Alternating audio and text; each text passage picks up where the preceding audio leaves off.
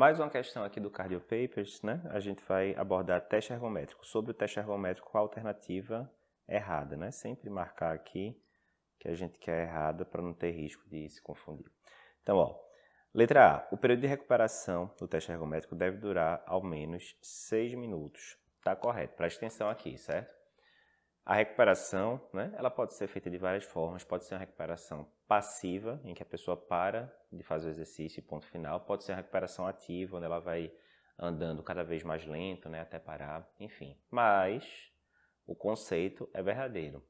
Cada vez mais a gente vê que a recuperação ela tem um poder de acurácia, né, de diagnóstico, prognóstico quase tão bom quanto, ou até mesmo tão bom, de acordo com algumas literaturas, com o esforço físico. Então é um período muito importante. Antigamente, décadas atrás, chegava no pico do esforço, parou, ah, pronto, acabou. O exame acabou, agora aqui é só cumprir tabela. Não, não é só cumprir tabela. Tanto é que se o paciente tem alteração de eletro exclusivamente na fase de recuperação, mas é uma alteração relevante, você considera o exame positivo. E de fato, é recomendado que a recuperação dure pelo menos seis minutos. Pode demorar mais, Eduardo? Pode. Se o paciente está lá no teste ergométrico, faz um baita infra, dor limitante, parou o, o, exame, né? Porque a dor ficou limitante, ele não aguentava mais continuar. Tá lá um infrazão, dois minutos, três minutos, quatro minutos, seis minutos, o paciente continua com infra, você deve continuar a fase de recuperação até o eletro normalizar. E a gente sabe que quanto mais tempo demora para ela normalizar, pior o prognóstico do paciente. Então, esse conceito é verdadeiro e você pode usar ele, inclusive, no dia a dia, né, para ver se o, o serviço que você está pedindo no seu teste ergométrico, de fato, está esperando os seis minutos de recuperação é, que são recomendados. Letra B. Alteração do segmento ST que ocorre na, na recuperação tem acurácia diagnóstica similar aos que ocorrem durante o exercício. Verdade, né? A gente começou a dizer, de fato, é similar pela maioria das literaturas. Então, é isso aí mesmo. Letra C. O teste ergométrico deve ser interrompido após o paciente chegar a 85% da frequência cardíaca máxima prevista. Não, esse aqui está errado. É a resposta da questão. Então, vê. Primeiro, conceito de frequência cardíaca máxima. Como é que eu calculo isso? Tem várias formas para calcular isso. É, vou citar de Carbonet, né, que é a, a, mais simples da gente lembrar, que é 220 menos a idade. Então, pega aí um, um, homem de 40 anos, 220 menos 40, 180, essa é a frequência cardíaca máxima. Ok. O que é que tem a ver 85%? 85% dessa frequência máxima, que eu não fiz o cálculo aqui, mas sei lá, vai dar 150 e pouco, 160, alguma coisa assim.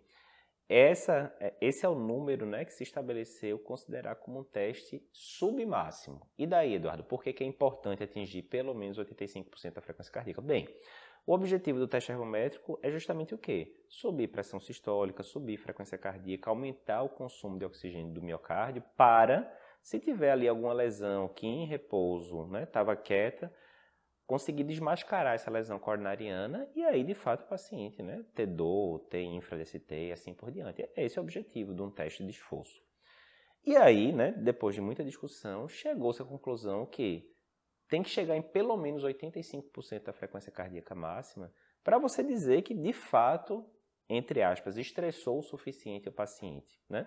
Se o paciente só faz 60%, 70% da frequência cardíaca máxima e não teve manifestação de isquemia, quem garante que se ele não tivesse subido mais um pouquinho a frequência cardíaca até 80% não teria aparecido? Né?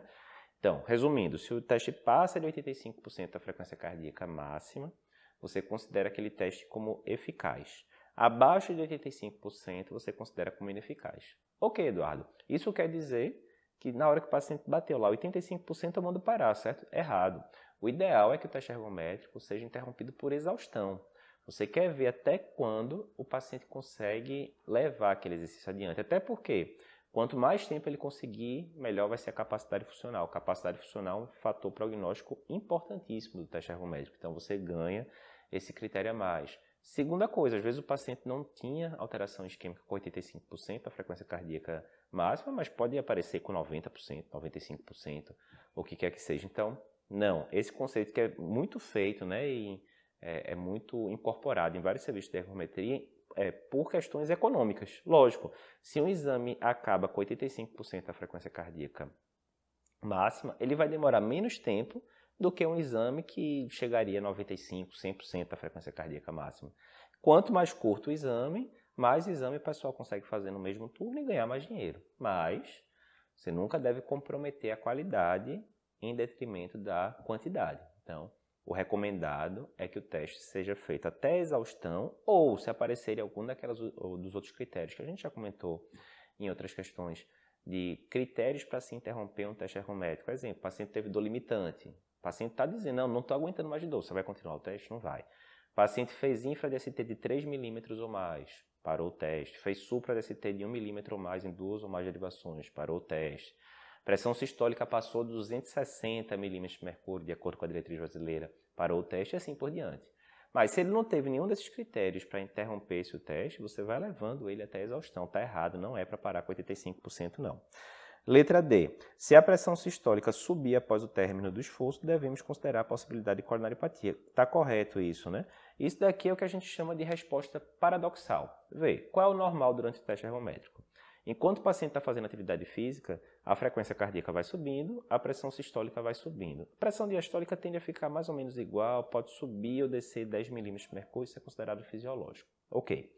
Depois que acaba o teste, qual é a tendência? Frequência cardíaca tende a cair, pressão sistólica tende a cair, né? Volta, vai que, meio que voltando tudo ao normal. O que é que ele diz aqui? Se a pressão sistólica subir, essa é uma resposta paradoxal. O paciente parou de fazer atividade física e a pressão sistólica, em vez de cair, subiu. Né? É uma resposta paradoxal, não faz sentido. Você deve considerar a possibilidade de coronariopatia nesses casos e geralmente a coronariopatia é mais complicada. Mesma coisa, o paciente que durante a atividade física faz o contrário do que era esperado. Em vez da frequência cardíaca subir, ela desceu. Em vez da pressão sistólica subir, ela desceu. Entre outras possibilidades, não é a única. Mas entre outras possibilidades, você tem que considerar a coronariopatia. Ah, Eduardo, é só a coronariopatia que baixa a pressão sistólica durante o, o teste ergométrico? Não. Estenose aórtica pode fazer isso. Cardiomiopatia hipertrófica pode fazer isso. Né? Inclusive, se na estenose aórtica a pressão sistólica cai durante o teste, importante, na estenose aórtica, importante, isso é um fator complicador.